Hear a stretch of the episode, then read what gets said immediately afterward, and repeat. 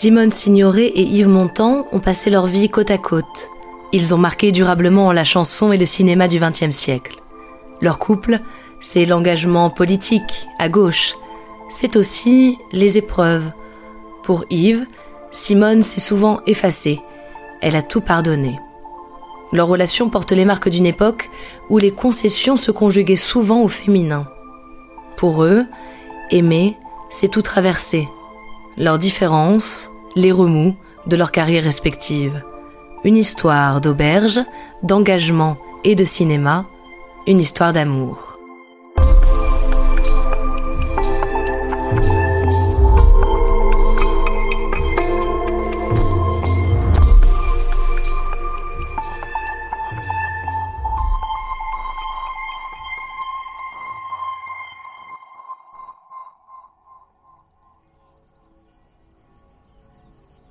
1949, Saint-Paul-de-Vence.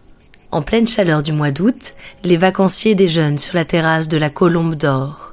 L'auberge appartient à un peintre, un certain Paul Roux. Son hospitalité et son amour de l'art attirent de fidèles visiteurs. Parmi eux, Jacques Prévert. Depuis quelques mois, il vient régulièrement avec un de ses amis proches, Yves Montand. L'ancienne amant d'Edith Piaf s'est fait un nom sur les planches des cabarets parisiens. Ce jour-là, à table, ils sont nombreux à boire du vin frais et à rire aux éclats. Mais Yves n'a Dieu que pour une personne, Simone Signoret. Simone est actrice de cinéma, mariée au réalisateur Yves Allégret. Ce jour-là, elle est accompagnée de sa fille, Camille. Elle remarque le regard qu'Yves porte sur elle et elle le lui rend. Après cette rencontre, c'est sûr, Yves et Simone vont se revoir. Bon, on a sympathisé comme ça, comme ça arrive très souvent dans la vie, quoi, mais sans plus. Et puis je suis parti en tournée. Je me rappelle, je suis parti euh, à Dax et puis j'ai éprouvé le besoin de, l'appeler au téléphone, quoi. Et puis elle avait envie de m'appeler au téléphone, puis c'est tout. Puisque Simone a rencontré Montand devant tous les amis de son époux Yves Allégret, elle prend les devants et lui dit rapidement la vérité. Ils se séparent et Simone suit son nouvel Yves. Ils s'installent aussitôt ensemble, rue Dauphine à Paris, dans une ancienne librairie transformée en duplex.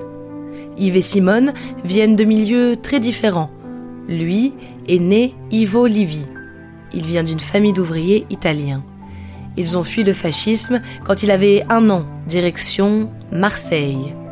Il travaille depuis ses 11 ans et les échelons, il les a gravis lentement des petits cabarets du sud de la France aux scènes parisiennes en première partie de Piaf. Simone, elle, vient d'un milieu plus bourgeois. Elle est née en Allemagne, a grandi à Neuilly-sur-Seine. Son père est un Polonais juif. Pendant la guerre, elle s'est cachée en Bretagne avant de regagner Paris.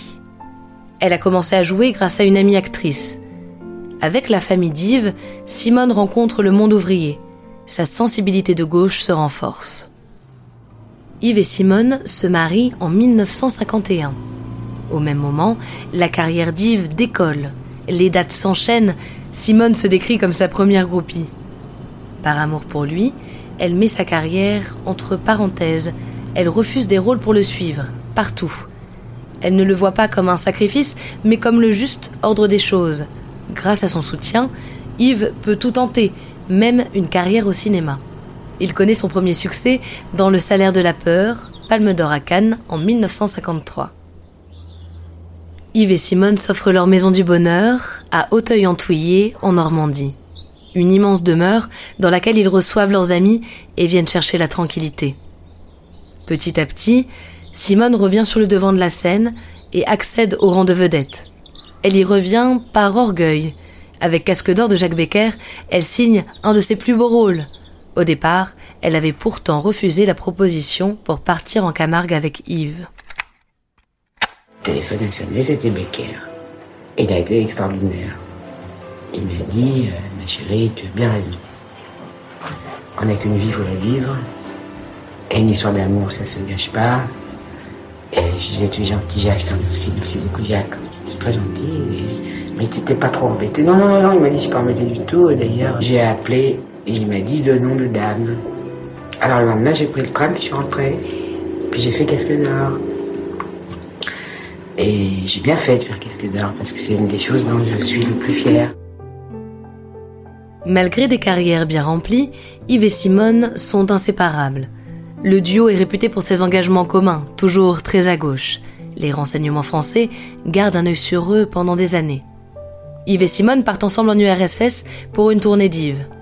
Là-bas, ils débattent avec Khrouchtchev de la répression de l'insurrection de Budapest. Si la tournée est un succès, ils rentrent désabusés du système soviétique. Mais leur incroyable aura leur ouvre toutes les portes. En pleine guerre froide, ils se font une place en Amérique, malgré leurs opinions et leur escapade en URSS. À l'époque, Simone a déjà reçu l'Oscar de la meilleure actrice, la consécration ultime pour Le chemin des Hautes-Villes, un film britannique. Yves, quant à lui, se voit ouvrir les portes d'Hollywood après son succès à Broadway. Il rencontre Marilyn Monroe sur un tournage. Il n'en est pas à sa première infidélité, mais cette liaison-là fait la une des journaux. Simone, comme d'habitude, sauve la face. Elle dit aux journalistes ce serait tout de même embêtant d'avoir un mari qui ne plaît à personne. Le temps passe, Simone s'éloigne des plateaux. Elle boit et fume beaucoup, sa santé se dégrade et son apparence aussi. Montand a des mots parfois durs envers elle devant les journalistes. Il lui reproche de se laisser aller. Elle dit parfois J'ai dix ans de plus que Montand, puisque nous avons le même âge et que je suis une femme. Elle s'éteindra à l'âge de 64 ans des suites d'un cancer du pancréas. Montand dit alors? Les morts ne sont pas absents, ils sont invisibles, c'est tout. Peu de temps après, il aura un enfant avec une femme bien plus jeune, qu'il ne verra pas grandir.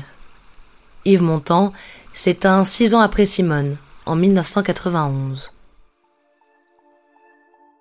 Ils sont enterrés côte à côte au cimetière du Père-Lachaise ensemble jusqu'à la fin, malgré les épreuves, malgré les déséquilibres de leur relation. Simone Signoret et Yves Montand n'ont jamais cessé de s'aimer, sans angélisme et sans frilosité.